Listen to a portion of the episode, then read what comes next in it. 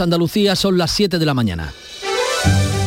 La mañana de Andalucía en Canal Sur Radio con Manuel Pérez Alcázar.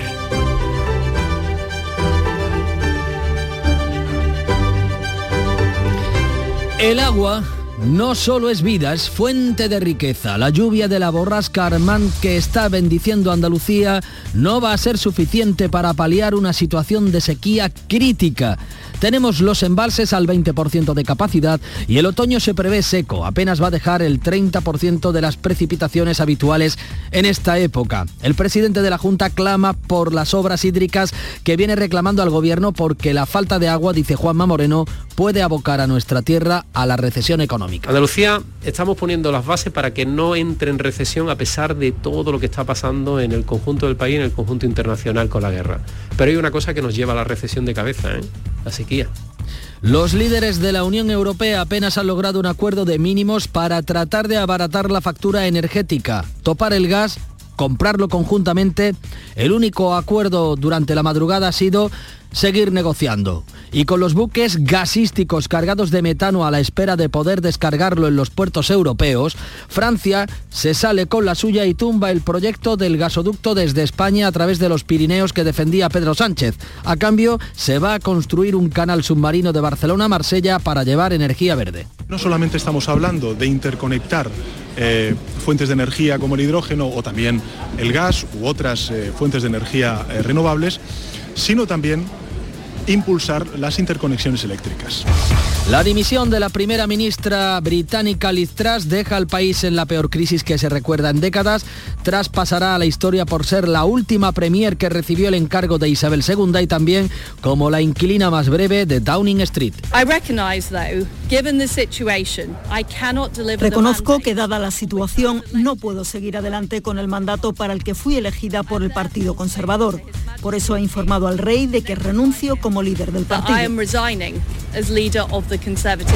Su rival en primarias, Rishi Sunak y el anterior premier Boris Johnson se postulan para sustituirla al frente de los Tory. En España, hoy acaba el plazo para presentar enmiendas a la totalidad de los presupuestos del Estado con los socios de gobierno enfrentados por la ley trans que genera conflicto, incluso en el seno del PSOE. Eso en este viernes 21 de octubre en el que la tormenta política no amaina y la otra, la de verdad, Esperamos y deseamos que nos deje buena y mansa lluvia, agua que va a caer, que está cayendo del cielo en Andalucía y que es vida y que son euros. Pero vamos a conocer exactamente a esta hora cómo amanecen los cielos de Andalucía y temperaturas. Cádiz, buenos días, saludo Taro. Buenos días, eh, tenemos 21 grados, llegaremos a los 23 y posibilidad de chubascos. El cielo está nublado. El campo de Gibraltar, ¿cómo amanece Ana Torregrosa? Con 19 grados a esta hora, aquí no hay posibilidad de lluvias para esta jornada, 26 grados de máxima según la previsión, cielos con más claros que nubes. Jerez, buenos días, Pablo Cosano. Buenos días, 20 grados marca el termómetro, ha llovido durante buena parte de la noche, el cielo sigue cubierto, 24 de grados de máxima prevista. Cielos y temperaturas de Huelva, Sonia Vela. Seguimos en aviso amarillo hasta las 8 de la mañana por lluvias localmente fuertes en cualquier punto de la provincia. Cielos cubiertos, alcanzaremos hoy los 24 grados, a esta hora 18 en la capital. Llueve en Córdoba, Miguel Vallecillo, buenos días. Pues está lloviendo y sobre todo ha llovido por la noche con gasta 29 litros en Trasierra, muy cerca de Córdoba. De momento lluvia ligera, eso sí, 16 y una máxima de 22. El aviso por lluvia es hasta el mediodía en Sierra y Pedroches. Y en Sevilla también ha llovido durante la noche. Pilar González, buenos días. Buenos días, así ha sido. Ha llovido durante la noche, lo hace ahora de forma intermitente. Se espera que siga lloviendo a lo largo de toda la mañana. De hecho, estamos en aviso amarillo hasta mediodía en la Campiña y en la Sierra Norte. En la máxima prevista 20 grados y ya tenemos 19. ¿Cómo amanece el viernes en Málaga, María Ibáñez? Pues seguimos con muchísimas brumas, eh, brumas durante toda la jornada. Llevamos varios días sin ver el sol, es algo poco habitual aquí en, la Costa del Sol, en Málaga. Tenemos 19 grados de temperatura, vamos a alcanzar los 24 y hay anuncio de lluvias al norte de la provincia. Estrena el paraguas Alfonso Miranda en Jaén, buenos días. Nada, ni por esas.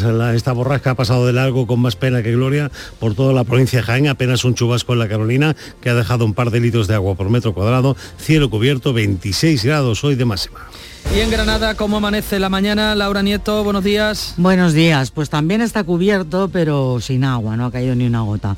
Bajan ligeramente las temperaturas, tenemos 20 grados a esta hora, la máxima prevista es de 30. ¿Cómo están los cielos de Almería a las 7 y 5? María Jesús Recio.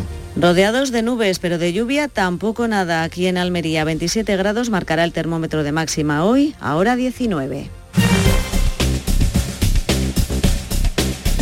El estado de las carreteras a esta hora en Andalucía. Dirección General de Tráfico, buenos días.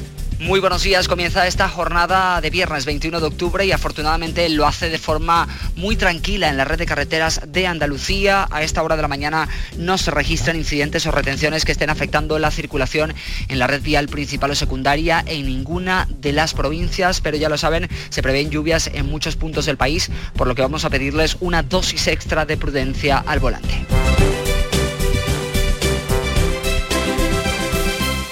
7 de la mañana, casi 6 minutos. Este viernes en el Eurojackpot de la 11 por solo 2 euros hay un bote de 82 millones. Y tan tatara millonario porque con el Eurojackpot, el mega sorteo europeo de la 11, no solo te haces millonario tú, también tus hijos y los hijos de tus hijos y los hijos de los hijos de tus hijos. Compra ya tu Eurojackpot de la 11, que son 82 millones. Eurojackpot de la 11, millonario por los siglos de los siglos. A todos los que jugáis a la 11, bien jugado. Juega responsablemente y solo si eres mayor de edad. Agricultor, todo sube. Luz, gas, combustible, alimentos. En Fertinagro estamos a tu lado. Ahora te subvencionamos el abonado de fondo de tu cereal con los mejores productos de siempre, al mejor coste que nunca. Por solo 80 euros por hectárea, la mitad que te costaría un fertilizante tradicional te llevas. Rizotech, el abono microgranulado con aminoácidos de aplicación ultra localizada junto a la semilla para una mejor implantación y enraizamiento del cereal. Y nuestro germinador azón, el bioestimulante que aumenta el porcentaje de nascencia de tus semillas y fija nitrógeno. Con más plantas nacidas y más vigorosas te aseguras el inicio de una gran cosecha. Todo al mejor coste que nunca. Con Fertinagro Biotech a miles de agricultores siempre les salen las cuentas. Nueva ley de pensiones. ¿Qué gano yo por seguir trabajando más allá de mi edad de jubilación? Tienes dos opciones. La primera, por cada año extra que trabajes, la Seguridad Social te incentivará con entre 5.000 y 12.000 euros. Esta cantidad, multiplicada por los años trabajados, se te abonará en un solo pago al jubilarte. Ministerio de Inclusión, Seguridad Social y Migraciones. Gobierno de España. La mañana de Andalucía. 7 de la mañana y 7 minutos de este viernes 21 de octubre en el que nos felicitamos por la lluvia que está bendiciendo Andalucía, una lluvia que ha comenzado a caer pero que no palía la grave sequía. El presidente de la Junta exige al gobierno inversiones que eviten que la falta de agua aboque a nuestra comunidad a la recesión económica. Beatriz Galeano. Pese a las lluvias que, están dejan, que está dejando la borrasca Armand, la situación en Andalucía es crítica con los embalses al 20% de su capacidad. El presidente Juanma Moreno pide al Gobierno que acelere las obras urgentes y destine los fondos europeos a la lucha contra la sequía. Ya no sé cómo pedirlo, por favor. Por favor, que igual que estamos haciendo obras de urgencia que nos van a permitir tener 73 metros cúbicos, necesitamos grandes obras de urgencia, de urgencia para intentar paliar la situación. Si no llueve durante este año, ¿qué hacemos? En Almería, el ministro de Agricultura, Luis Planas, ha dicho que el agua no debe ser motivo de conflicto político. No es una materia para convertirla en un motivo de conflicto, entre comillas, político. Es una materia para intentar resolver el problema que nos ocupa. Y el problema que nos ocupa es como en estos momentos un sector estratégico para Andalucía y para España, como es el sector agroalimentario, puede continuar siendo apoyado en el contexto en que nos encontramos. En Córdoba hay 66 municipios con cortes de suministro ahora mismo. La Junta ha anunciado la finalización en 2024 de la canalización de aguas de Sierra Bollera a La Colada. En breve se van a licitar las obras mientras el Gobierno central está ejecutando otras para el suministro provisional. El proyecto que afecta a 27 municipios y sus 80.000 habitantes va a costar algo más de 11 millones de euros. La consejera Carmen Crespo ha destacado la declaración realizada como obra de urgencia. Ya este proyecto está terminado y que se va a licitar y además que hemos conseguido a través de los servicios administrativos de la Casa declarar de urgencia la obra para recortar los plazos en lo máximo posible. Francia tumba el MidCat, el proyecto de gasoducto que, como les venimos explicando, pretendía conectar España con el centro de Europa a través de los Pirineos. Ambas partes acuerdan construir ahora un canal submarino para energía verde que cruce desde Barcelona hasta Marsella. Francisco Ramón. La reunión de Pedro Sánchez con el presidente francés y el primer ministro portugués, Antonio Costa, ha terminado de enterrar ese, proyecto, ese gasoducto MidCat al que se oponía París. A cambio, eso sí, Sánchez ha anunciado la construcción de un canal submarino marino para hidrógeno verde. Hemos llegado al acuerdo de eh, sustituir el proyecto del MidCat por un nuevo proyecto que se va a denominar el Corredor de Energía Verde, que va a unir la península ibérica a Francia y por tanto al mercado energético europeo, planteando la alternativa de Barcelona-Marsella.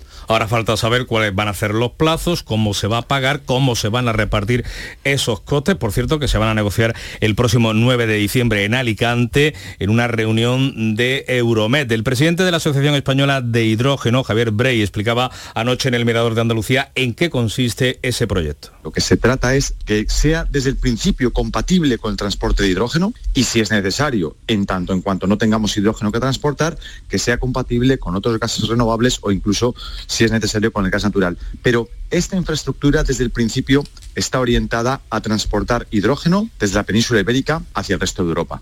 Acuerdo de mínimos esta madrugada entre los líderes de la Unión Europea para atajar la escalada de precios de la energía se compromete a trabajar con urgencia en el desarrollo de un tope al precio del gas y para generalizar la excepción ibérica al resto de la Unión Europea, aunque las dos ideas están condicionadas a análisis de impacto. La Comisión defiende 40.000 millones de euros en ayudas a las familias más vulnerables y las pequeñas y medianas empresas, pero sin fecha. España cree que el acuerdo se queda corto, así lo ha expuesto esta pasada madrugada la presidenta de la Comisión Europea, Ursula von der Leyen a eh, posibilitar el recurso hasta 40.000 millones de fondos del anterior marco financiero plurianual. Con ello, los Estados miembros podrán ayudar a los más afectados por la crisis energética, ya sean los hogares vulnerables o las pymes.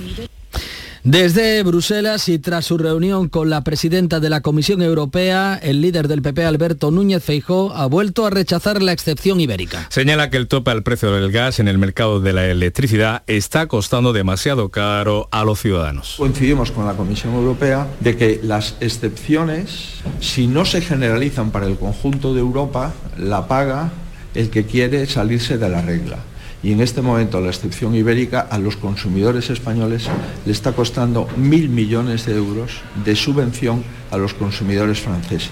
Sánchez ha salido inmediatamente a replicar a Feijóo y le pide que escuche a von der Leyen y otros líderes conservadores que quieren esa solución para sus países. Bueno, pues que escuche a la presidenta de la Comisión Europea, que ha validado la solución ibérica como una potencial solución europea y que escuche a algunos de sus correligionarios que están en distintos gobiernos europeos de corte conservador y que están pidiendo la solución ibérica para sus países. El líder del PP ha criticado la gestión de los fondos europeos que está realizando el gobierno de Pedro Sánchez. El grupo Volkswagen amenaza con retirar su proyecto de una gran factoría de baterías en Sagunto, en la provincia de Valencia hace tambalearse, por lo tanto, el plan estrella del gobierno para el coche eléctrico. La multinacional alemana recela de la reducida inyección de fondos públicos procedentes del PERTE, de la automoción. Volkswagen considera inaceptable la cifra de 300 o 380 millones de euros, que es la que baraja el gobierno y que está muy alejada de los 700, eh, 800 millones de euros que había solicitado el consorcio. La inversión de este proyecto asciende a 3.000 millones de euros. Este viernes vuelve a subir el precio de la luz y de los carburantes. También repunta el Euribor, Paco pues se repunta el Euribor y la luz sube un 24% hasta los 106 euros el megavatio hora, mientras que los carburantes vuelven a alcanzar su nivel más alto desde el pasado mes de julio. El gasóleo se paga a 1,95, la gasolina a unos 76 sin contar el descuento de 20 céntimos del gobierno. Subida de precios que se suma a ese repunte que decía Manolo del Euribor que ha superado este jueves el 2,7%. Escucha, el nivel más alto en los últimos 13 años. Por ello, el, próximo viernes el Banco Central Europeo va a volver a revisar los tipos de interés. Pero el terremoto político de la jornada está centrado en Reino Unido tras la dimisión de la primera ministra. Liz Truss deja Downing Street tras perder la confianza de su partido. Antes del lunes deben presentar los avales los candidatos Tories a sustituirla. Ya se postulan, atentos, su rival en las primarias y su antecesor, Boris Johnson. Dimite solo mes y medio después de llegar al cargo. Su plan de rebaja de impuestos desató una tormenta dentro y fuera de su partido que la ha obligado a rectificar y la ha dejado sin apoyos internos. Reconozco que dada la situación no puedo seguir adelante con el mandato para el que fui elegida por el Partido Conservador. Por eso he informado al rey de que renuncio como líder del partido. El cese de su de Economía y la dimisión de la de Interior han sido los detonantes finales. El Partido Conservador ha endurecido los avales para elegir a su sustituto. Los aspirantes deben contar con el apoyo de 100 de los 357 diputados Tories antes de las 2 de la tarde del lunes. Ya se postulan el rival detrás en primaria, Rishi Sunak, y el anterior primer ministro Boris Johnson. La bolsa británica ha repuntado los laboristas con 33 puntos de ventaja en las encuestas y la principal ministra principal de Escocia piden elecciones generales. La crisis energética, la crisis política en Reino Unido, que viene todo marcado, viene todo influido por la guerra en Ucrania. Hoy el presidente Zelensky ha acusado a Rusia de estar preparando un ataque terrorista contra la planta hidroeléctrica de Kakovka. Pero aquí en España lo que concluye hoy es el plazo para que los grupos políticos presenten en el Congreso sus enmiendas a la totalidad de los presupuestos generales del Estado. El gobierno está pendiente de lo que hagan Esquerra Republicana, el Partido Nacionalista Vasco y Bildu, que van a apurar hasta el último minuto. PP, Vox, Ciudadanos, Junts, la CUP y los diputados de Foro Asturias y Navarra Suma ya han avanzado que sí van a presentar esa enmienda a la totalidad. Estos grupos, los que van a presentar enmienda, suman 159 votos frente a los 153 de los socios de gobierno, el PSOE y Unidas Podemos. De ahí la trascendencia de saber qué harán tanto los independentistas catalanes como los nacionalistas vascos y también los aberchales para evitar que el Congreso devuelva al Ejecutivo sus cuentas. Y en medio de la negociación parlamentaria de las cuentas, la ley trans mantiene abierto el desencuentro entre socialistas y Unidas Podemos, socios de coalición, pero no solamente entre los socios, también en el seno del Partido Socialista. Los socialistas descartan modificar la autodeterminación de género con sus enmiendas, aunque sí mantienen la intención de matizar la violencia intragénero. Los colectivos trans se van a manifestar mañana sábado en Madrid ante el cisma que amenazaba con agrietar aún más las relaciones entre PSOE y Podemos y dentro del seno socialista el grupo parlamentario se ha visto la necesidad de aclarar que las únicas dudas en torno a la ley son por la posible equiparación de algunas violencias a la violencia de género lo explicaba el ministro de la Presidencia, Félix Bolaños. El compromiso del Partido Socialista, que siempre ha sido vanguardia en el avance y en la ampliación de los derechos en nuestro país, es absolutamente indiscutible. A partir de aquí, la vocación del Parlamento es mejorar las leyes Dentro del partido se cuestiona la seguridad jurídica. En este grupo, en las feministas clásicas, está la ex vicepresidenta Carmen Calvo, actual presidenta de la comisión que tramita la norma y que ha retrasado su tramitación al abrir el plazo de enmiendas por la dignidad de los colectivos LGTBI de toda la vida. Creo que soy la primera ministra de toda Europa que salió con la bandera del orgullo y ahí seguimos. La ministra Irene Montero aseguraba que desde su partido no darán un paso atrás.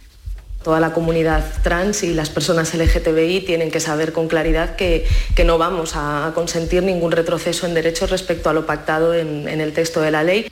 Hoy entra en vigor además la Ley de Memoria Democrática. La norma fija el 31 de octubre como Día del Recuerdo de las Víctimas y prevé multas de hasta 150.000 euros por hacer apología del franquismo. Ese texto obliga a la Hermandad de la Macarena a retirar de la Basílica los restos de Keipo de Llano, enterrado en el templo. El hermano mayor, José Antonio Fernández Cabrero, espera que le digan ahora qué tiene que hacer. Nosotros no tenemos ningún problema con Keipo. Quizás alguien lo tenga. La Hermandad está esperando que le digan qué tiene que hacer pues que arbitren pronto el decreto y nos digan qué tenemos que hacer para hacerlo. La Hermandad de la Macarena lo hará cuando nos lo digan. Y además estoy deseando Además, la ley considera franquistas al menos cinco títulos nobiliarios que fueron concedidos durante la transición por el rey Juan Carlos y suprime una treintena de dignidades como ducados, marquesados y condenados, estos sí otorgados durante la dictadura. Y en el caso Invercaria, el Tribunal Supremo ha confirmado la pena de tres años de prisión y seis de prevaricación al expresidente de la empresa pública. Tomás Pérez Sauquillo está condenado por prevaricación y malversación de fondos públicos por la concesión irregular de un préstamo de 100.000 euros euros a la empresa de aceitunas Tatis. La sentencia considera que se otorgó sin petición formal expresa ni las mínimas comprobaciones de la situación en la que se encontraba la compañía y que al no ser devuelto causó un perjuicio a las arcas públicas andaluzas de más de 108.000 euros. Y con motivo del 175 aniversario de la Facultad de Veterinaria de la Universidad de Córdoba, a partir de las 8 de la mañana conectaremos con la Universidad Cordobesa donde vamos a realizar un programa en directo con Jesús Vigorra y con el resto del equipo. 7 de la mañana, 20 minutos. Si buscas vehículos de ocasión kilómetro cero y seminuevos, esta es tu mejor ocasión. Llega el Salón del Motor de Ocasión de Sevilla del 28 de octubre al 1 de noviembre en Fides. Las principales marcas y modelos en un único espacio. Recuerda, si quieres cambiar de vehículo, del 28 de octubre al 1 de noviembre en Fides, tu mejor ocasión. Cuando el río suena, lleva. El agua es esencial para nuestra vida, pero no es inagotable. Pasemos del dicho a los hechos. Cuidémosla. Campaña de sensibilización en el consumo de agua. Junta de Andalucía. 7 de la mañana, casi 21 minutos. Paco Reyero, buenos días. ¿Qué tal? ¿Qué tal? Muy buenas, Manuel. ¿Tienes Pues sí, preparado, tienes sí. exprimido el zumo de periódicos? Eh, tengo exprimido el zumo de periódicos y hay mucho jugo, sobre todo el jugo que le sacan las portadas a Liz Truss. Eso te iba a ejemplo, en decir. Hoy, país hoy es un desayuno británico con beans. Es un desayuno británico, sí, hay, hay de todo. Hay incluso algún tipo de mejunje o de mejunje en la sucesión. El país, digo, eh, habla de que el Reino Unido se sume en el caos. El diario.es que Liz Truss dimite tras solo seis semanas como primera ministra británica. Está la comidilla o la- el chascarrillo de la lechuga permanentemente, hablando de que la lechuga ha aguantado más que Liz Truss. No sabemos si finalmente esta lechuga se va a postular como sucesora porque el ridículo no conoce límites, esa campaña que lanzó The Daily Star, eh, la resistencia de la lechuga de Tesco frente a Liz Truss. Dejando a un lado el sarcasmo, el mundo en portada cree que la caída de Truss agudiza la deriva del Reino Unido tras el Brexit, el impacto de la guerra, como antes comentaba, pone en jaque a los grandes gobiernos europeos, está en el diario.es. La cita del mundo es de Winston Churchill y dice que la política es casi tan excitante como la guerra y casi igual de peligrosa. En la guerra solo te pueden matar una vez, pero en la política muchas veces. Es posible que, al contrario de esta cita de Churchill, veamos a Boris Johnson resucitar más que morir. La mutante que quiso emular a Margaret Thatcher, escribe Begoña Arce para el periódico de España, mutante, listras, porque eh, la hasta ahora primera ministra, la ministra más breve de la historia británica, pasó de liberal a conservadora y de proeuropea a defensora del Brexit. Se abre paso, Manuel, el término Britally o Britalia, que es una expresión El parecido que no con gusta Italia, ¿no? nada. Exactamente, que no gusta nada en Roma, Reino Unido, que se parece o quieren hacer con esta expresión un parecido a Italia, escriben con sorna los tabloides británicos, expresión que digo que eh, no gusta eh, nada en Italia porque se compara a este país eh, con un estado de inestabilidad política, de bajo crecimiento y sumiso a los mercados de bonos. Por ejemplo, es una nota que encontramos que ha señalado la revista británica The Economist. Dama de barro concluye en su portada ABC para referirse a Liz Truss, que es la comparativa con la dama de hierro, con Margaret Thatcher, y dentro de ese periódico ABC encontramos una nota eh, del biógrafo de Isabel II que dice que Isabel II siempre estuvo en contra del Brexit, pero nunca lo dijo. Bueno, el tiempo obviamente pasó. A buenas horas, sí. Eh, la prensa, Paco, también destaca una foto, la que se hicieron ayer Sánchez y Macron, con eh, diferencias de criterios sobre el resultado que obtuvo España de esa reunión. Sánchez, Macron y el responsable portugués, el periódico de España, por ejemplo, que destaca Sánchez y Macron pactan sustituir el MidCat por un corredor verde entre Barcelona y Marsella, del MidCat al Barmar, al Barcelona-Marsella, el acrónimo, dice por ejemplo el país, España, Francia y Portugal, que van a sustituir el proyecto del MidCat por una nueva infraestructura que se llamará Corredor de Energía Verde y que va a unir la península ibérica con Francia y por tanto con el mercado energético europeo. Destacan en el país, en el mundo, la Unión Europea que insta al presidente de la Generalitat catalana a cumplir las sentencias judiciales del español. Se lo ha dicho el comisario de Justicia, Reinders, a Per Aragonés, con el que se reunió ayer en Bruselas. Después de siete años no se reunían con un presidente de la Generalitat eh, catalana. El mundo también anota que eh, Moncloa teme que el feminismo apoye al PP contra la ley trans, pero en el país leemos que los socialistas descartan enmendar los puntos clave de esta ley, ley trans, que está en el objeto del debate. La razón cuenta en su edición que el PP y el PNV cierran los flecos para verse en noviembre, para reunirse oficialmente en noviembre. Reunión Feijó-Ortúzar, el presidente del PNV, que coincide además con la negociación de los presupuestos generales del Estado. En la vanguardia encontramos este dato, los ingresos de menores por problemas de salud mental se disparan un 40%. Una de cada cuatro hospitalizaciones es por eh, trastornos alimentarios y en el confidencial, también en otros diarios, en otras cabeceras, cuentan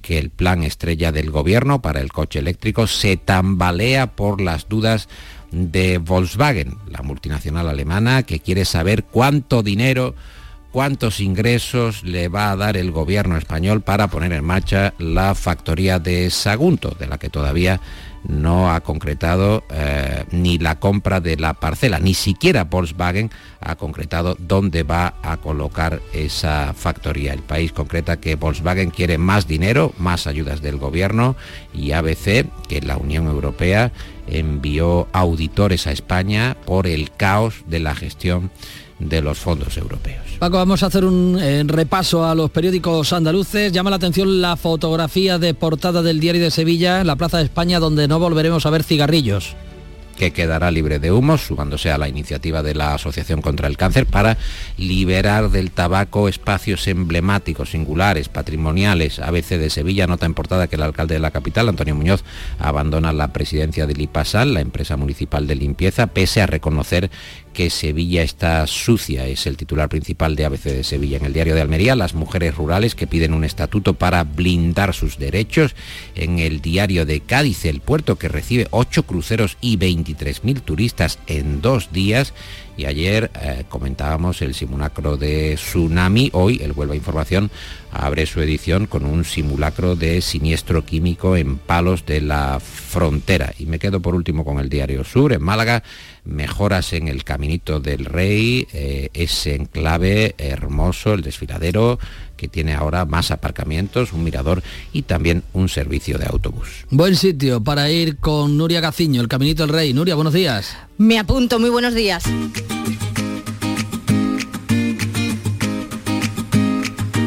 Vitaldent les ofrece este programa. Bueno, Nuria, victoria del Almería que le, le, permite salir del descenso. El Almería lograba anoche un agónico triunfo ante el Girona por 3 a 2, con lo que sale del descenso y mete en esa zona al conjunto catalán. Los de Rubi pasaron de golear en la primera parte 3 a 0 a tener que pedir la hora en el tramo final cuando el Girona fue capaz de acercarse con dos tantos más, incluso con un tercero que suponía el empate, pero que fue finalmente anulado tras intervenir el VAR. Y hoy el Granada inaugura la nueva jornada de segunda. La decimosegunda jornada donde el Granada se enfrenta esta noche a las 9 al Zaragoza en Los Cármenes. Los granadinistas necesitan sumar los tres puntos para volver a meterse en la liguilla de ascenso. Caranca recupera los centrales Miquel Rubio e Ignasi Miquel. El Málaga, por su parte, no juega hasta el lunes. A las 9 visita un rival directo como es el Oviedo, también inmersos en puestos de descenso y que va a estrenar técnico. Será el debut del ex cadista Álvaro Cervera. El Cádiz precisamente será el encargado mañana de abrir la undécima jornada en primera. A las 2 visita al Rayo con la intención de que la mejoría demostrada ante el Betis se vea refrendada con una victoria que ayudaría a salir del descenso. Sergio González no podrá contar con Zaldúa, lesionado de gravedad, y que dice adiós a la temporada. Con muchas ausencias afrontará el Sevilla su partido de mañana en el Bernabéu ante el Madrid. Muchas ausencias en defensa. San Paoli espera poder contar al menos con Marcao y vamos a ver si Acuña se recupera. Contra un equipo madrileño también juega esta jornada el Betis. El domingo recibe al Atlético de Madrid, partido que se pierde Canales tras su expulsión ante el Cádiz. El club verde y blanco finalmente no va a presentar alegaciones al comité de competición. Y el Almería también juega el domingo a las seis y media visita al Villarreal, que ayer daba a conocer la muerte de José Manuel Llaneza, el que fuera su vicepresidente y uno de los grandes responsables en consolidar al equipo levantino en primera y en Europa. En Vitalden queremos saber qué hay detrás de tu sonrisa, porque si vienes a nuestras clínicas hay un 20% de descuento en implantología, pero para nuestros pacientes hay mucho más. La confianza. Vine con mi madre a Vitalden hace 30 años y ahora venimos toda la familia. Pide cita en el 900 101 001 y ven a Vitalden. Paco, quedan unos segundos para que nos eches el cierre con una última noticia. Pues nada, recomiendo la lectura de un reportaje que hay en el periódico de España sobre los escritores fantasmas, estos que no aparecen y que firman grandes obras de éxito, son los denominados eh, negros y merece la pena echarle un vistazo. Venga, pues os invito. Nuria, Paco, buen fin de semana. Buen fin de. Que vaya muy bien. Andalucía son las siete y media de la mañana. La mañana de Andalucía en Canal Sur Radio con Manuel Pérez Alcázar. A esta hora resumimos en titulares la actualidad de la jornada con Beatriz Galeano. El paso de la borrasca Armand deja las primeras lluvias en las provincias occidentales de Andalucía. Esta noche los subascos se han concentrado en Sevilla, Cádiz y Córdoba. Se mantienen activos avisos amarillo. Lo harán hasta las 8 de la mañana en Huelva, hasta las 12 del mediodía en Córdoba y Sevilla. El presidente de la Junta advierte de que la falta de agua puede llevar a Andalucía a la recesión económica. Francia fuerza a España a abandonar el proyecto del gasoducto que cruce desde nuestro país a través de los Pirineos. Pedro Sánchez anuncia que abandonan el gasoducto MidCat para desarrollar un nuevo corredor de energía verde. Esta madrugada los líderes europeos han alcanzado un acuerdo de mínimos para bajar el precio del gas. Hoy concluye el plazo para que los grupos presenten en el Congreso sus enmiendas a la totalidad de los presupuestos generales del Estado. El gobierno está pendiente de lo que hagan Esquerra, PNV y Bildu, que van a apurar hasta el último minuto. Sin su apoyo, PSOE y Unidas Podemos suman 153 votos frente a los 159 del resto de grupos. La nueva ley de memoria democrática entra en vigor este viernes. La norma fija el 31 de octubre como Día del Recuerdo de las Víctimas y prevé multas de hasta 150.000 euros por hacer apología del franquismo. Liz Truss dimite como primera ministra británica, cargo en el que ha permanecido apenas un mes y medio. Está previsto que quien la sustituya sea elegido en menos de una semana. Suena como candidato a presentarse al cargo el propio Boris Johnson. ¿Y en cuanto al tiempo, vea? Hoy tendremos cielos nubosos con chubascos en la vertiente atlántica, sube las temperaturas máximas en la Mediterránea, está activo el aviso amarillo por lluvias en Córdoba, Huelva y Sevilla. 7.32 minutos enseguida las claves económicas de la jornada. Cajamar pone a disposición de empresas y autónomos la plataforma de ayudas públicas para informarte, gestionar y financiarte cualquier ayuda de los fondos de recuperación europeos Next Generation. Infórmate en nuestra web o nuestras oficinas. Cajamar, distintos desde siempre. Montepío, ¿en qué podemos ayudarle? Quería saber si mi seguro de salud tiene cobertura fuera de Andalucía. Claro que sí, en toda España. Y si viaja al extranjero, cuenta con asistencia en caso de urgencia. Con la garantía de Adeslas, entidad reaseguradora de los productos de salud de Montepío. Visite montepíoconductores.com. Montepío, lo tiene cubierto. Las claves económicas con Paco Bocero. 7.32 minutos. Paco Vocero, buenos días. Buenos días, Manu, ¿qué tal? ¿Cómo estamos? Pues en un viernes en el que la información económica y la información internacional lo tiñen todo. Pues sí, prácticamente sí.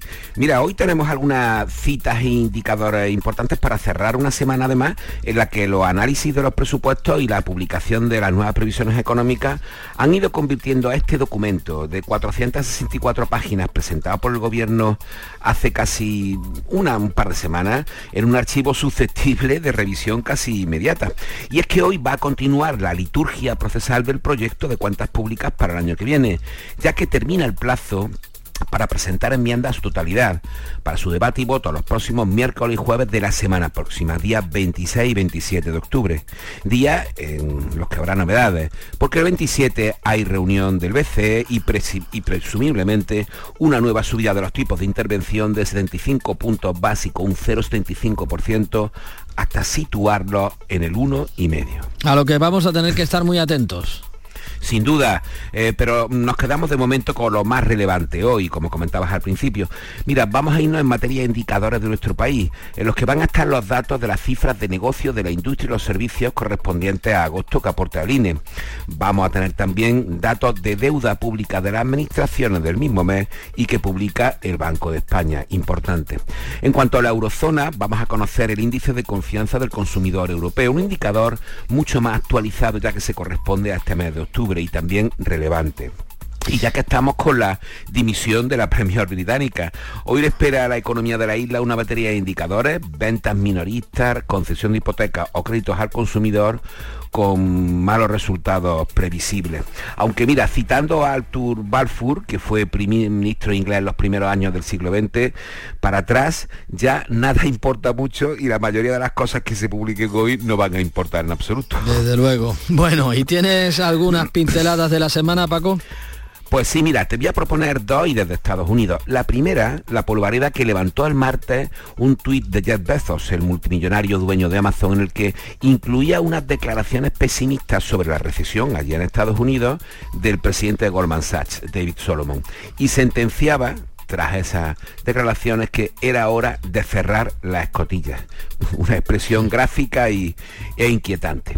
Y la segunda sobre el difícil arranque que está teniendo el metaverso, ese nuevo espacio virtual del que se dice que podría llegar a mover en torno a 400 mil millones de dólares en 2025, es decir, en un par de años. ¿eh?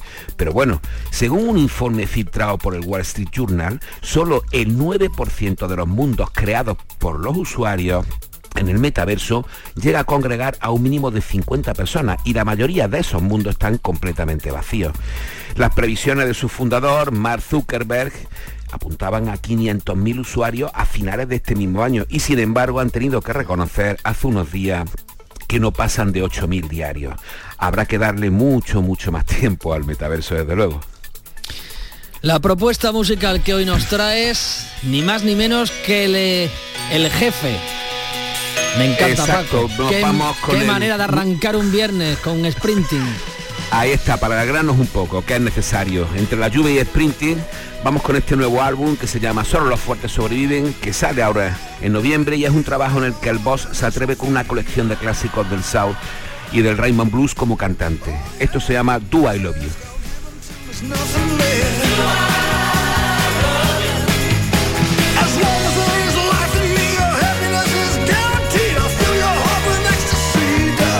Bueno Paco, como dice el título de este álbum, seamos fuertes, resistamos. Buen fin de semana. Igualmente Manu, hasta la semana que viene. Un abrazo, un saludo. Un abrazo.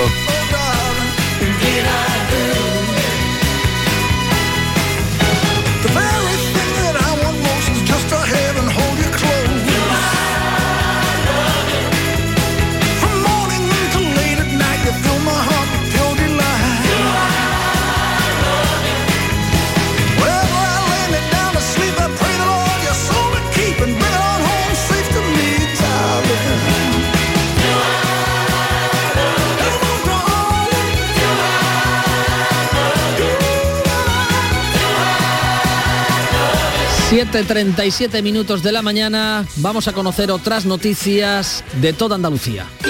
Pipas Reyes son las pipas de siempre. Ahora encontrarás tus pipas Reyes más grandes, con más aroma, con más sabor y más duraderas. Tradición e innovación para traerte tus mejores pipas Reyes. Las del paquete rojo, tus pipas de siempre. ¿Y tú? ¿Qué radio escuchas? Y desde el pelotazo o desde el yuyu, escucho casi todas partes de cada hora. Escucho a Vigorra. Mi programa favorito es El Club de los Primeros, El Yuyu, Vigorra. Manolo Gordo, que también los fines de semana pone una musiquilla muy buena y nos acompaña mucho. Canal Sur Radio, la radio de Andalucía. Yo escucho Canal Sur Radio. 7.38 minutos de la mañana. En Jaén, el Tribunal Superior de Justicia ha confirmado la condena de 10 años de prisión a un vecino de esta ciudad por abusar sexualmente de su hija cuando tenía 6 años, Alfonso Miranda. El tribunal ha rechazado los tres motivos por los que la defensa de esta persona había recurrido la condena. Para el alto tribunal andaluz no hubo indefensión en el desarrollo de la vista oral. La valoración del testimonio de los testigos, uno de ellos ocular por parte del tribunal, es ajustada a derecho. La sentencia además de la pena de prisión, implica también la retirada de la patria potestad, orden de alejamiento y la prohibición de ejercer una profesión que implique contacto con menores. Y en Cádiz, la Guardia Civil investiga a un pescador que ha capturado un pez guitarra, que es una especie en peligro crítico de extinción. Salubotaro. Ha sido en la playa de Valdelagrana, en el puerto de Santa María. La intervención del Seprona se realizó gracias a la colaboración ciudadana. El pescador, que tenía su licencia en vigor, se enfrenta a un delito contra la flora y la fauna por dar muerte a un ejemplar amenazado y que aparece en la lista de la Unión Internacional para la Conservación de la Naturaleza. Interesante propuesta de agenda para hoy en Garrucha, en la provincia de Almería, festival, el tercero, la tercera edición de la Gamba Roja, María Jesús Recio. A la una de la tarde abre sus puertas una carpa en el paseo marítimo llena de stand de los diferentes establecimientos hosteleros, bebida y tapa por 3 o 3,5 euros, nada que ver con el precio en el mercado de la Gamba Roja. El ayuntamiento organiza el festival para agradecer la confianza depositada en un producto que ha conseguido posicionarse en el mercado como un auténtico manjar. El domingo será la fiesta final con una plancha gigante, gamba roja, sal gorda y a disfrutar de 5 euros la ración. Hay aparcamiento gratuito y autobuses lanzadera, además de actividades paralelas. La gamba roja se merece sin duda este homenaje. Anda que no. Y en Huelva registra la brecha salarial más alta, es la provincia con la brecha salarial más alta según la red de lucha contra la pobreza. Sonia Vela. Huelva, Sonia Vela. Bueno, volveremos a Huelva para dar cuenta de esa brecha salarial que se sitúa en el 41%. Un proyecto de la Universidad de Málaga permitirá a las personas con discapacidad auditiva poder escuchar música a través del tacto. Cuéntanos, María Ibáñez. Pues los investigadores de electrónica de la universidad han probado nada más y nada menos que con composiciones de Mozart. El prototipo que han desarrollado traduce las notas o el ritmo en vibraciones que son transmitidas a través de unos brazaletes. Hemos hablado con el autor del trabajo, con Paul Remache. Y estas vibraciones, 100% mecánicas, se transfieren por la piel a las personas, pero generan una ilusión. Hackeamos al, al, cerebro para que perciba una ilusión de movimiento o la ilusión de que existe otro actuador vibratorio entre los actuadores reales. El prototipo es un terminal portátil que se puede llevar a cualquier concierto. En un futuro puede funcionar con un teléfono móvil. Les comentábamos en nuestro resumen de prensa que el Ayuntamiento de Sevilla ha declarado libre de humo la Plaza de España y el Parque de María Luisa. Recoge así una iniciativa promovida por la Asociación Española contra el Cáncer, Pilar González. Lo ha acordado el Pleno del Ayuntamiento por unanimidad. Ahora el consistorio tiene que emitir un bando y colocar señales en un espacio que necesita autorización de la Comisión de Patrimonio. La prohibición de fumar en el Parque de María Luisa y Plaza de España no contempla multas porque el Ayuntamiento no tiene competencias para ello, pero sí recoge esta demanda de la Asociación contra el Cáncer que en mayo lanzó la campaña Espacios sin humos para pedir que 44 espacios de todo el país prohibieran fumar. Aquí en Andalucía pedían, por ejemplo, la calle Larios de Málaga o la Plaza de Santa María en Jaén. En Madrid, el Retiro y en Salamanca, la Plaza Mayor. Y en Granada, el poeta chileno Raúl Zurita ha sido galardonado con el Premio Internacional de Poesía Federico García Lorca en su decimonovena edición. El jurado ha destacado su intenso lirismo y su referencia para numerosos poetas de distintas generaciones. Laura Nieto. En nombre del jurado, Carlos Pardo, representante de la Fundación Lorca, destacaba que Zurita es un poeta que lleva desde los años 80 reelaborando una poesía que tiene incluso hasta una voz espiritual y religiosa que aplica a temas sociales o a su amor por la naturaleza. Porque es un poeta de un intenso y personalísimo lirismo que conjuga una dimensión social y política con una sensibilidad muy particular hacia la naturaleza. A la decimonovena edición de este galardón han concurrido 36 candidatos de 15 nacionalidades que han sido propuestos por un total de 74 instituciones. Esta noche se celebra la gala de entrega del galardón de la Cuarta Bienal de Arte Flamenco Canela de San Roque en el Teatro Juan Luis Galiardo. Cuéntanos, Ana Torregrosa. El galardón de esta edición es para el cantaor jerezano Luis Fernández Soto, conocido artísticamente como Luis el Zambo, La presentación de la gala va a correr a cargo de nuestro compañero de Canal Sur, experto en flamenco, Manuel Curao. Es una cita previa a la clausura de esta cuarta Bienal Canela de San Roque que tendrá lugar mañana sábado con la actuación también en el Teatro Juan Luis Galiardo de Estrella Morente. Y hoy en Jerez arranca el Congreso Nacional e Iberoamericano de Historia de la Veterinaria que inaugurará el consejero de Universidades José Carlos Gómez Villamandos. Pablo Cosano, buenos días. ¿Qué tal? Se trata del décimo eh, vigésimo Congreso Nacional y decimoctavo Iberoamericano de Historia de la Veterinaria que se va a celebrar hasta el domingo en sedes de Jerez y Sanlúcar. Lo organiza el Colegio de Veterinarios de Cádiz. Está previsto que acudan a participar al programa de actividades más de un centenar de profesionales. Entre otros aspectos, en el simposio se va a debatir sobre la relación del caballo con Jerez o las almadrabas de la costa gaditana. Canal Sur Radio va a estar presente en el evento, ya que desde las 12 estaremos en directo desde la Real Escuela Andaluza del Arte Ecuestre, sede de la jornada inaugural, haciendo el programa Jerez Mediodía para toda la provincia. Volvemos a Huelva, donde le contábamos que es la provincia que registra la brecha salarial más alta. Sonia Vela. El salario medio anual de un trabajador en Huelva es de 16.000 euros, mientras que el de una trabajadora ronda los 11.000. Son datos recogidos en ese informe elaborado por la Red Andaluza de Lucha contra la Pobreza y la Exclusión Social, en el que también se recoge que las mujeres mayores de 45 años son el grupo de población más castigado por el paro en Huelva. El 43% está inscrita en los servicios públicos de empleo. 8 menos cuarto de la mañana llega la mañana de Andalucía, la información más cercana, la de su ciudad y la de su provincia.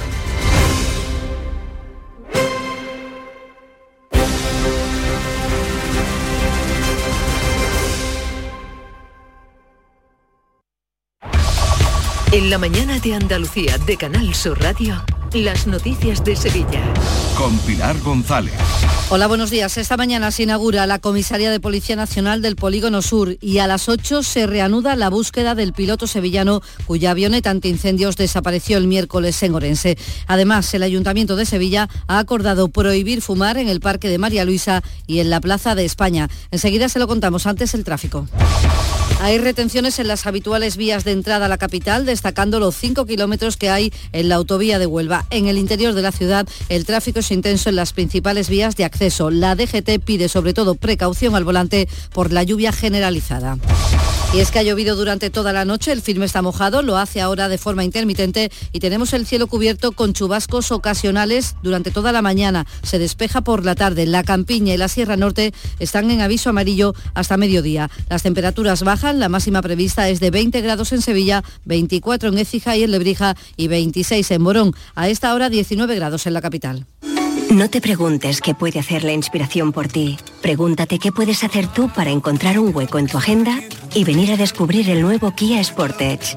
En versión de combustión, híbrida o híbrida enchufable. Luego, con él, ya saldrás a buscar la inspiración. Y durante este mes llévate tres años de mantenimiento gratis. Solo en la red Kia de Sevilla. Las noticias de Sevilla.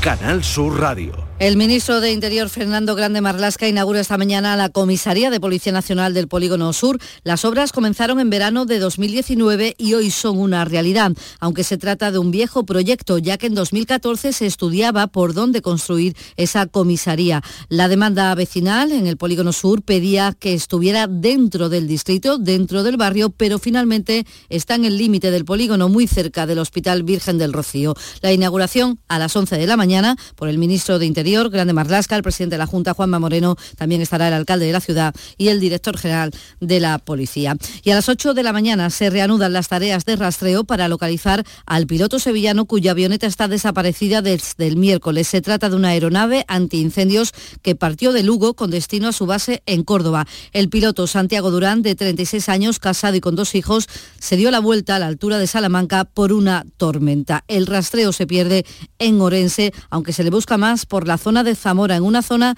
de difícil acceso, como cuenta el capitán responsable del trabajo. Hai unha zona inaccesible, por eso tamén vai ser bastante útil o uso dos medios aéreos, eh, os drones, os helicópteros e todos os los medios que han sido movilizados. Se están utilizando todos los medios para tratar de localizarlo. De nuevo, en la capital, en Crónica Municipal, les contamos que el Ayuntamiento ha declarado libre de humo la Plaza de España y el Parque de María Luisa, una iniciativa promovida por la Asociación Española contra el Cáncer para evitar el tabaquismo. No se contemplan multas porque el Ayuntamiento no tiene pero habrá señalización que así indiquen que no se debe de fumar en esta zona. Daba cuenta de ello en de ese acuerdo plenario el secretario municipal. El Ayuntamiento de Sevilla, en pleno, promueve la declaración del Parque de María Luisa y la Plaza de España como espacios sin humo en el marco de las iniciativas impulsadas por la Asociación Española contra el Cáncer. También en el Pleno extraordinario en el Ayuntamiento, el Partido Popular planteaba reclamar al Gobierno la construcción del túnel de la S40 por Coria, pero su propuesta ha sido rechazada. El portavoz popular Juan de la Rosa criticaba al alcalde por su cambio de opinión en los últimos meses. No para ver la opción más barata, ni la más rápida, sino la que es justa y necesaria para Sevilla. Y el señor Muñoz no está reivindicando eso, está cambiando el criterio. Hoy estamos diciendo en menos de 24 horas que los túneles son malos y los puentes buenos, cuando hemos estado defendiendo todo lo contrario durante tantos años. Y el alcalde de Sevilla, Antonio Muñoz, lo que dice es que lo importante es que las obras terminen ya. Dejemos trabajar a los técnicos en las mejores soluciones, en las soluciones óptimas que lo importante es que se cierre el anillo, lo importante es que se cierre la S40 y afortunadamente en los presupuestos generales del Estado hay una aportación presupuestaria y que avanza en esa dirección. De forma paralela, la consejera de Fomento y los alcaldes de Coria y Palomares se han reunido para unificar los argumentos con los que respaldarán las alegaciones que van a presentar en contra del proyecto del puente para salvar el Guadalquivir por la S40. 7 de la mañana y 50 minutos. Porque realizar una obra eficaz y eficiente en Sevilla es posible. Revesan. Contamos y trabajamos con arquitectos, administradores de fincas y para particulares, llevando a cabo sus proyectos con la calidad y seriedad que nos caracteriza. Contáctenos en revesan.es. Revesan, transformando Sevilla. Rafael vuelve a Sevilla con su gira triunfal. 24, 25, 26 y 27 de noviembre en Fibes. Compra tus entradas en rafaelnet.com y fibestickets.es. Rafael en concierto. Los lunes a las 10 de la noche en Canal Sur Radio. El llamador. En Canal Sur Radio, las noticias de Sevilla. Concentración esta mañana de los núcleos de población del Bajo Guadalquivir en las cabezas de San Juan. Van a cortar el tráfico a las 10 de la mañana. Se pide, piden que hagan carreteras en las vías agrícolas en las que se cruzan diariamente tractores, autobuses escolares y coches particulares. Son poblados de los años 70 como Sacramento, San Leandro y Marismillas, cuyo alcalde Castro Mejías entiende que son obras muy necesarias porque hay mucho tránsito todo el comercio, ¿no? la gente que entra, que sale. Eh, no nos olvidemos que estamos en las puertas de las marinas de Bajo Guadalquivir, una de las extensiones agrícolas más grandes que hay en Europa. El Ayuntamiento de Casadicha ha decidido cortar el suministro de agua durante las noches para garantizar el abastecimiento durante el día, una situación a la que ha llegado el pueblo por la sequía y también por problemas de infraestructuras hídricas. El alcalde Basilio Domínguez espera que la solución definitiva llegue antes de fin de año con las obras de conexión con el embalse de Malpasillo. Deberíamos tener una conexión del embalse, del Malpasillo de Badalatosa, una conexión para poder tomar agua de ahí. Los plazos se ejecutan tal como está previsto por la Diputación, porque eso no, sí nos aliviaría y posiblemente pues tuviéramos que dejar de hacer estos cortos, por lo menos que fueran menos continuados.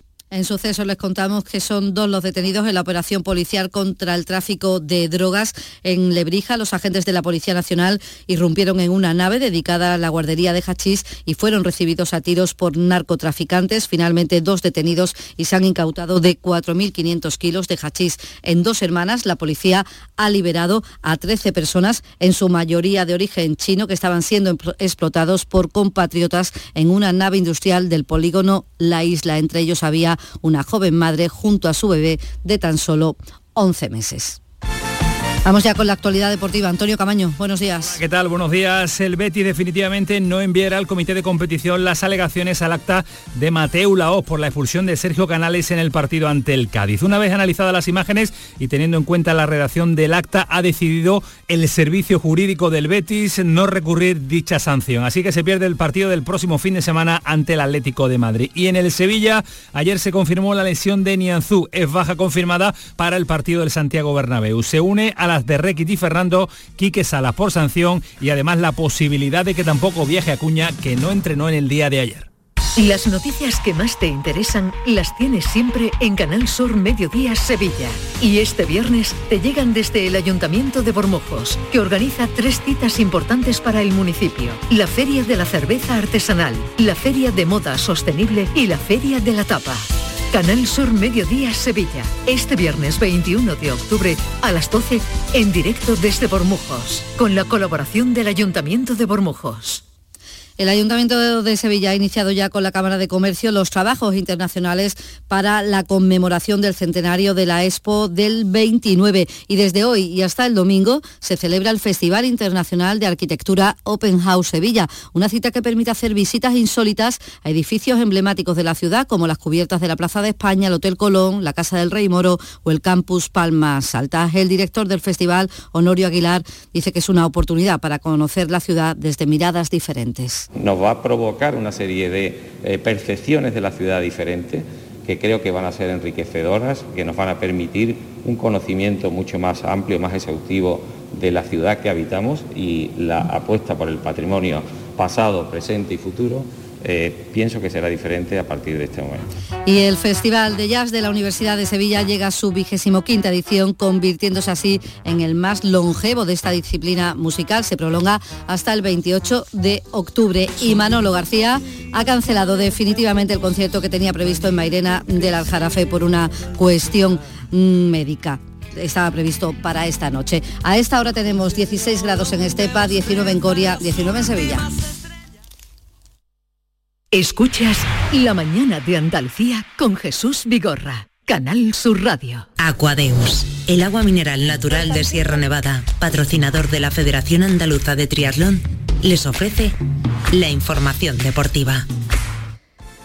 8 menos 5 de la mañana, Nuria Caciño, buenos días. Hola, ¿qué tal? Muy buenas. Y una importante victoria de la Almería ya en vísperas de una nueva jornada liguera. Sí, sale del descenso de este modo, lo que en un principio parecía que iba a ser muy fácil, no lo fue. El conjunto almeriense le dio todo un baño al Girona en la primera parte, de hecho se fue al descanso con 3 a 0, pero en la segunda mitad el equipo catalán empujó para llegar a acercarse con dos goles, incluso llegó a fallar un penalti de los dos que le pitaron a favor y ya en el tiempo de alargue hubo que echar mano del VAR para anular el que podría haber sido el empate a tres.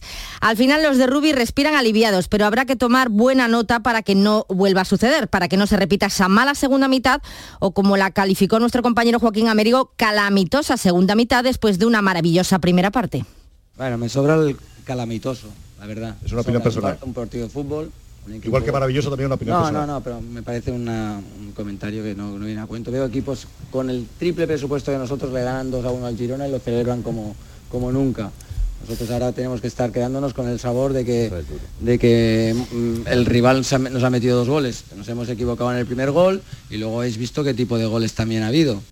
No le gustó a Rubí el calificativo. Además, el técnico de la Almería eh, tuvo sus dudas, como todos, con respecto al tercer tanto anulado al Girona. Al parecer se trata de una nueva norma. En cuanto a la jugada, eh, hemos personalmente, bueno, hemos, el cuerpo técnico ha ido a hablar con un poquito para que nos explicaran, porque queríamos estar tranquilos si realmente está bien anulada. Y el reglamento nos ha dicho que es muy claro. Si el portero eh, tiene el balón encima, la mano encima del balón, se considera un blocaje. Por lo tanto, no hay ningún tipo de discusión en la jugada pues que gol que no subió al marcador, afortunadamente para el Almería, al final 3 a 2 para el conjunto almeriense. Con esta victoria, los de Rubí se sitúan décimo terceros con 10 puntos, los mismos que el Sevilla y el Celta de Vigo. Además, Osasuna ganó al Español y el Barcelona al Villarreal. Terminada esta primera división, esta jornada comienza una nueva en la categoría de plata, décimo segunda jornada en segunda, donde el Granada se enfrenta a las 9 de esta noche al Zaragoza en Los Cármenes, un estadio que no se le está dando bien. Los números son mejores fuera que en casa, aunque Caranca discrepa.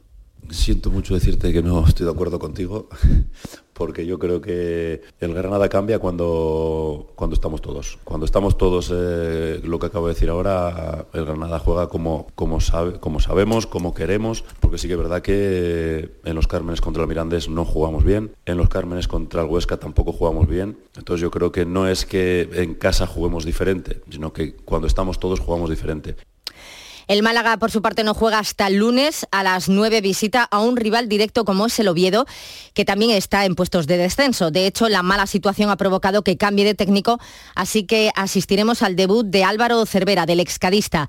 El Cádiz será el encargado mañana de abrir la undécima jornada en Primera División. A las 2 de la tarde visita al Rayo Vallecano con la intención de que la mejoría que demostró ante el Betis, eh, donde los cadistas realizaron sin duda su mejor partido hasta la fecha, pues se vea recompensada con una victoria que ayudaría a salir del descenso. Baja importante la de Zaldúa, que se ha lesionado de gravedad y que dice adiós a la temporada. Sufre una rotura del ligamento cruzado anterior y menisco, además de un esguince en el ligamento colateral y una contusión con edema óseo. Esperemos que se recupere lo antes posible. No tan grave está eh, en el Sevilla, pero se pierde el choque de mañana ante el Real Madrid en el Santiago Bernabéu.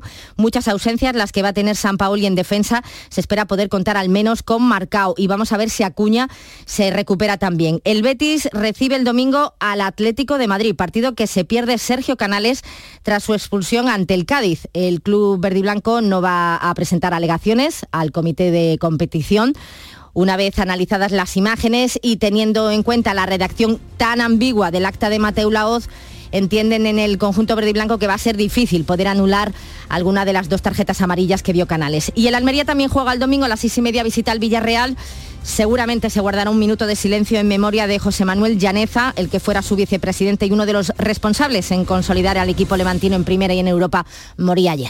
Aquadeus, ahora más cerca de ti, procedente del manantial Sierra Nevada, un agua excepcional en sabor, de mineralización débil que nace en tu región. Aquadeus Sierra Nevada es ideal para hidratar a toda la familia y no olvides tirar tu botella al contenedor amarillo. Aquadeus, fuente de vida, ahora también en Andalucía.